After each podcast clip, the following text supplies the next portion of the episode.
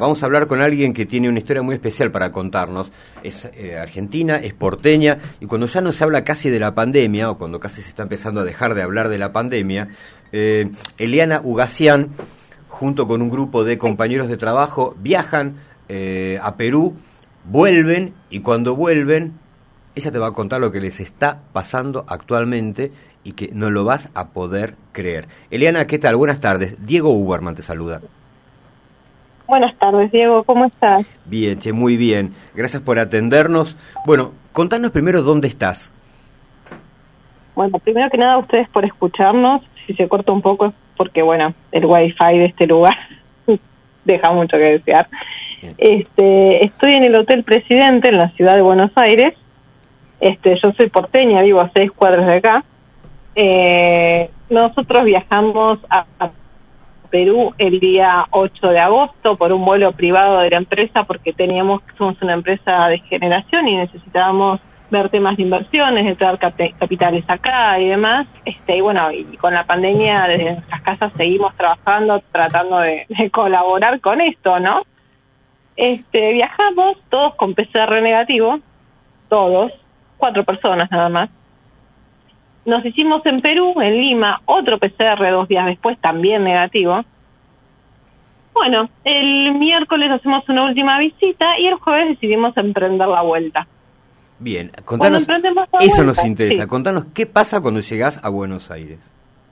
Bueno, esa historia es ya, eh, te juro, si, si hubiera pasado tiempo, me reiría para no llorar. este, llegamos a, a Buenos Aires, más o menos este, a las 7 de la tarde, nos hacen un test rápido de antígenos, nos hacen bajar de a dos del avión, éramos, como dije, solo cuatro.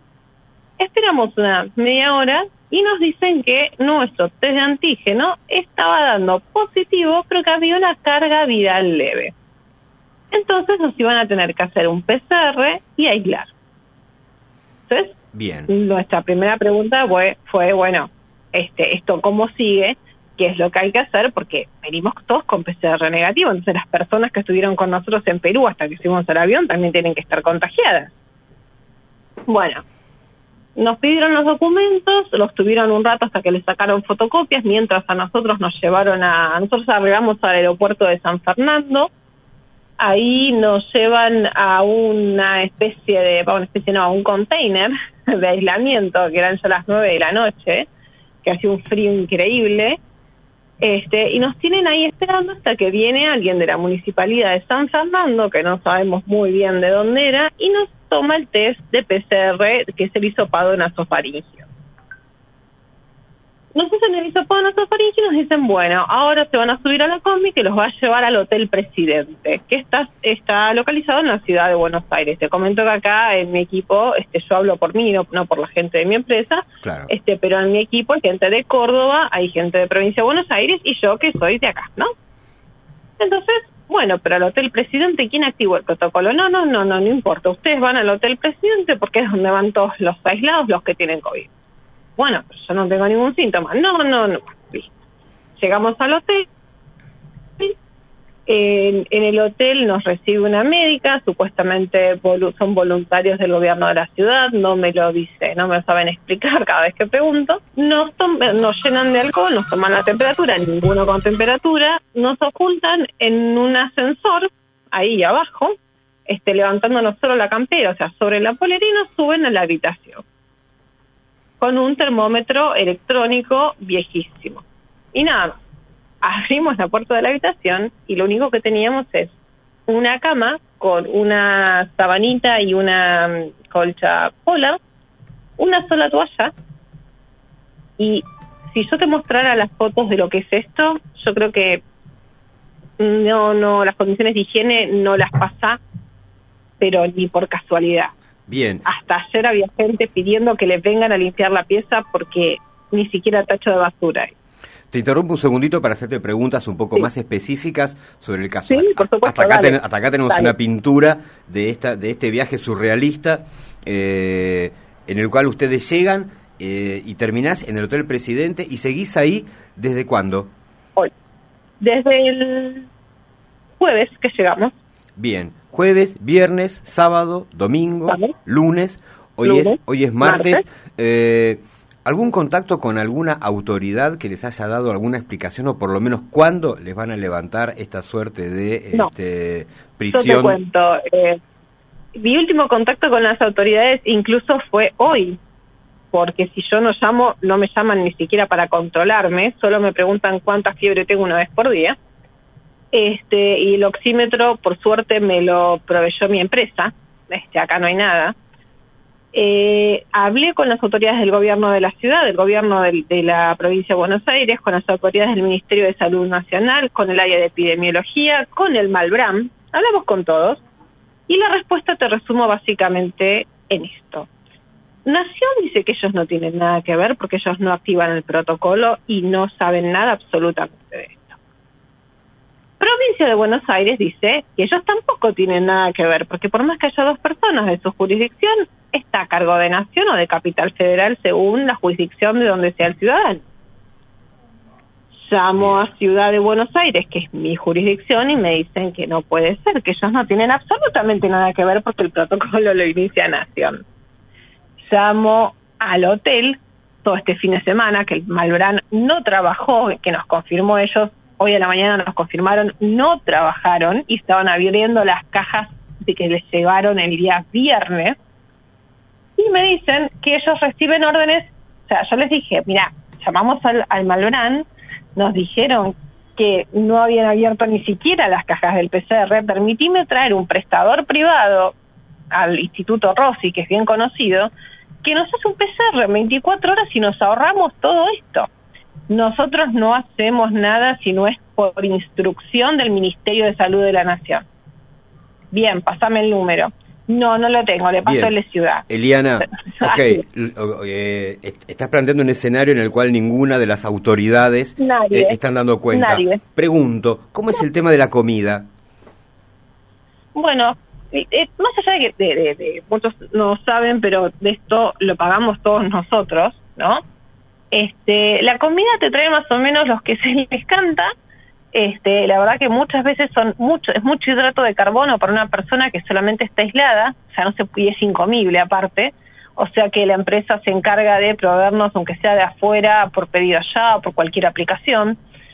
Te dan dos vasos de agua caliente por día, salvo que vos te hagas de afuera de un termo y te llenen el termo.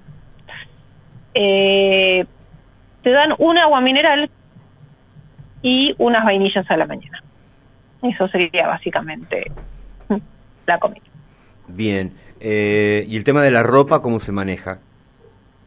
La ropa, la única manera es este que vos pidas de afuera que te traigan. Y de hecho, yo pedí que unas amigas me trajeran ropa porque yo venía con el viaje, la ropa del viaje y algo más, y le abrieron toda la valija para chequear a ver qué me estaban trayendo y le hicieron firmar una declaración jurada. O sea, es inaudito. Bien, ahora, inaudito. Elena, vos sos abogada, pregunto, eh, ¿No hay margen de alguna clase de acción judicial? Estoy pensando en un habeas corpus, por ejemplo, porque vos estás planteando un escenario poco menos, poco menos que la de una detención irregular, al borde, al borde del secuestro estamos, ¿no? Sí, totalmente. Yo cuando digo que si no me retienen me, me voy a ir, me dicen que me van a llamar a la policía y me van a iniciar una causa legal, una causa penal específicamente. Este, yo llamé a mi abogado de afuera para que me ayude porque yo acá estoy muy limitada incluso con internet y pensamos en un habeas corpus, pensamos en medidas cautelares, pero el problema acá principalmente es que uno está diseñado para que los plazos de resolución no te den y dos, hoy mismo el gobierno de la ciudad de Buenos Aires me contesta, hagan lo que quieran, total los habeas corpus no salen. Bueno, pero eso es una respuesta informal, me imagino alguien, alguien te lo ha dicho por teléfono, no creo que formalmente eh, una autoridad te conteste por escrito una guarrada semejante. No, por escrito no te lo van a decir, pero para la sorpresa mía también me lo contestó la, la parte de legales, la dirección de legales del Ministerio de Salud. Este, entonces te imaginas este, que yo lo que digo es, sí, lo voy a hacer, si ya no me queda otra forma de salir de acá, lo vamos a hacer, pero tengo una norma que dice que tengo que cumplir siete días, que no está clara porque no tenemos resultado de PCR todavía.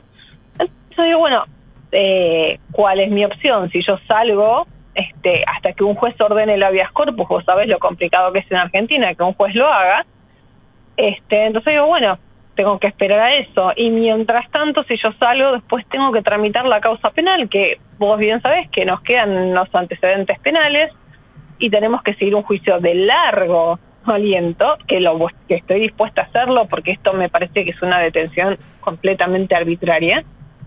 Pero sí, hemos pensado incluso en habeas corpus y en habeas data porque no aparecen los resultados del PCR.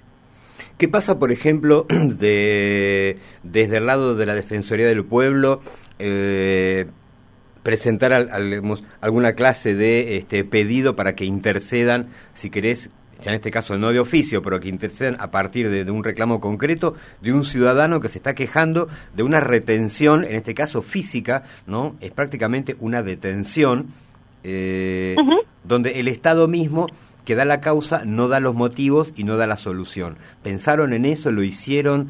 ¿Tuvieron alguna clase de, eh, de, avance administrativo? Eh, lo pensamos, yo desde acá estoy muy limitada para hacerlo, yo te digo, por las cuestiones de, los equipos de, internet acá que, estoy manejando solo el hotspot del teléfono, este, entonces todavía con eso no hemos intentado, este, pero sería ya lo único que, que nos falta, pero creo que ya hemos reclamado en todos lados y los, el siguiente paso yo estimo que será el habeas corpus y tratar de, salir. Y bueno, y después tendremos que pelear con quien sea, pero la verdad es que la única razón que ellos esgrimen es pandemia.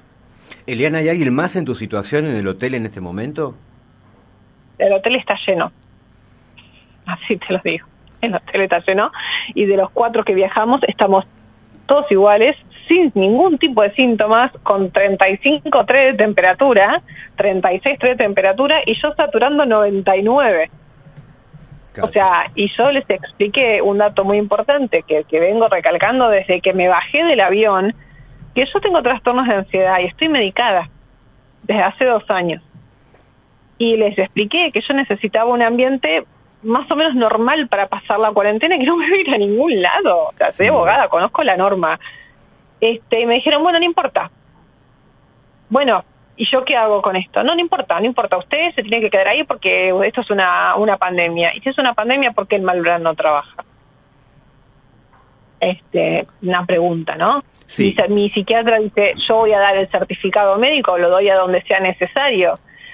Bueno, sí, pero usted tiene que entender que es una pandemia. Yo reconozco todo. Yo tuve a mis viejos con COVID, a mi viejo internado o sea, dos meses y medio en el Subizarreta. Yo sé lo, lo que es estar internado y tener un familiar, pero yo estoy ocupando una pieza completamente asintomática que puede ser ocupada para alguien que realmente la necesite y no tenga dónde aislarse. Y yo tengo mi departamento acá y vivo sola.